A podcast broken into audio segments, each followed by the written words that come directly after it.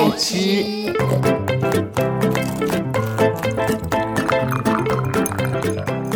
爱吃脆的故事星球。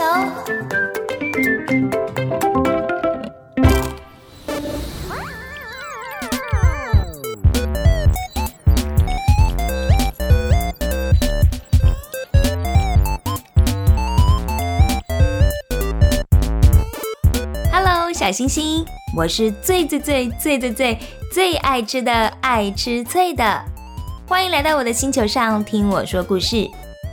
上一章我们听到挪亚一家人带上了世界上所有的动物、昆虫，一公一母的来到了方舟上。大象、狮子、长颈鹿、小蚂蚁都来了，所有的动物都有房间可以住。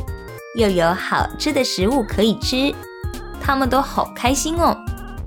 可是只有挪亚一个人皱着眉头，唉声叹气。这到底是怎么回事呢？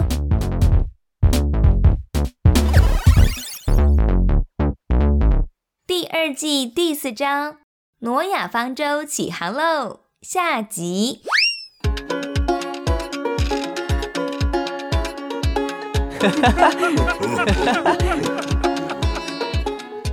咦，是谁的笑声呢？小星星，你猜对喽！这个时候，挪亚站在大门口，左邻右舍都在笑他们一家人。现在太阳还这么大呢，哪里会下雨呀？啊，你是把方舟当成旅馆吗？还是动物园啊？砰砰砰，请问有开放参观吗？要不要收门票啊？挪亚难过的说：“你们快进来吧，等下马上就会有洪水了，这地上所有的东西都会被淹没的哦。”他们抬头看了看，艳阳高照，哎，于是又继续大笑了。你们赶快进来，洪水要来了！洪水真的真的真的会来啊！努亚总共说了三次，重要的话要说三遍。最后没办法啦，挪亚只好把方舟的大门给关上了。噔噔，就在这门关上的瞬间，哦，来了一片好大的乌云，闪电、打雷，突然迅雷不及掩耳，下起了好大雨了。哇，这水不是我在说，马上涨啊涨啊，淹过了石头，淹过了房子，淹过了楼梯、小山丘、神木。哦，好在哦，我也躲进挪亚方舟了，不然我也可能会被灭顶哦。哎呦，救命啊！风浪好大，这船摇得我好晕哦。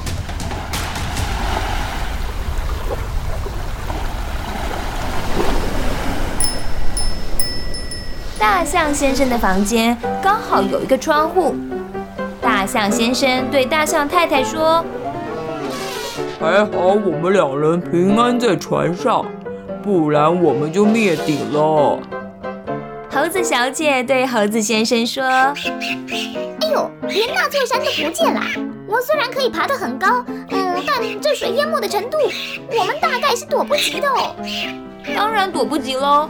这水已经淹过了最高、最高、最高的那一座山，在这个世界上已经没有任何一块陆地喽。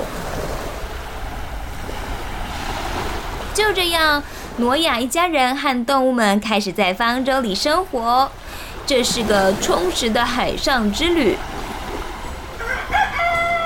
每天清晨时分，大儿子就为家人们煮早餐。儿子和小儿子分别在二楼和三楼把食物喂给动物们吃。他们搬运饲料、杂粮、树叶，嘿，千万不可以把动物的早餐给搞错喽！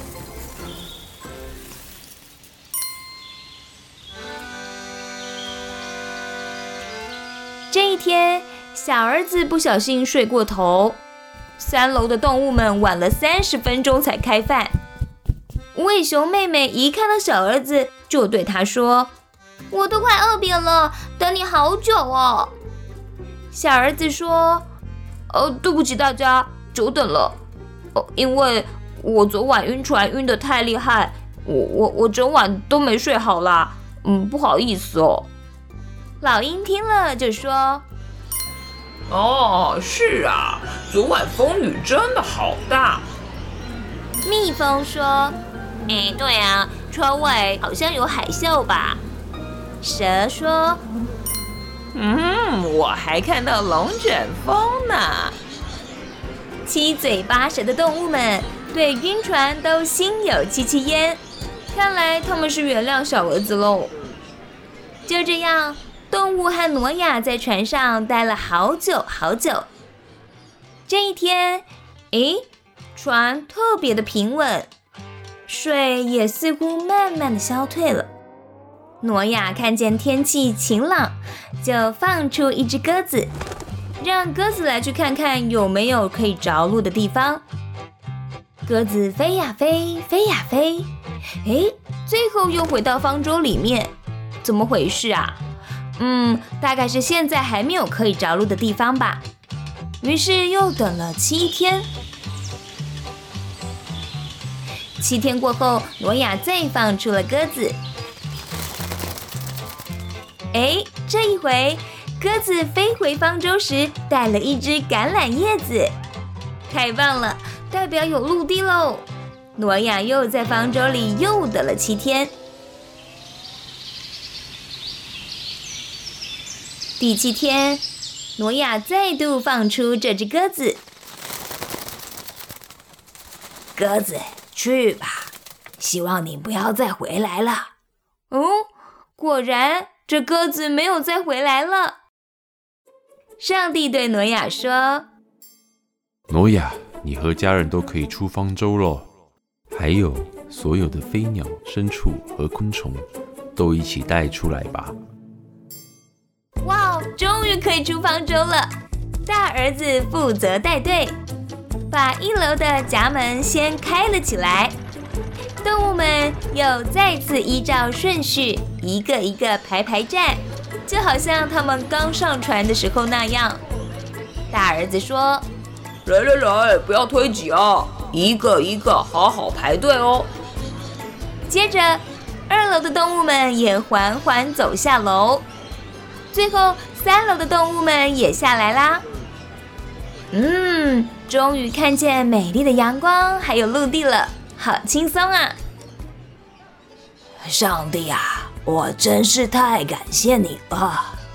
挪亚感谢上帝，就在这个地方建造了一座坛，献上燔祭。就在这个时候，抬头一看，天边出现了一道好美好美的彩虹呢。上帝说：“我要和你们立约。”我把彩虹放在云彩里面，下雨过后会有彩虹，纪念这一切。水不再泛滥了，这就是我与你们的记号。从此以后，每当下过雨、雨过天晴时，我们就会看到美丽的彩虹。这就是上帝给我们约定的记号哦。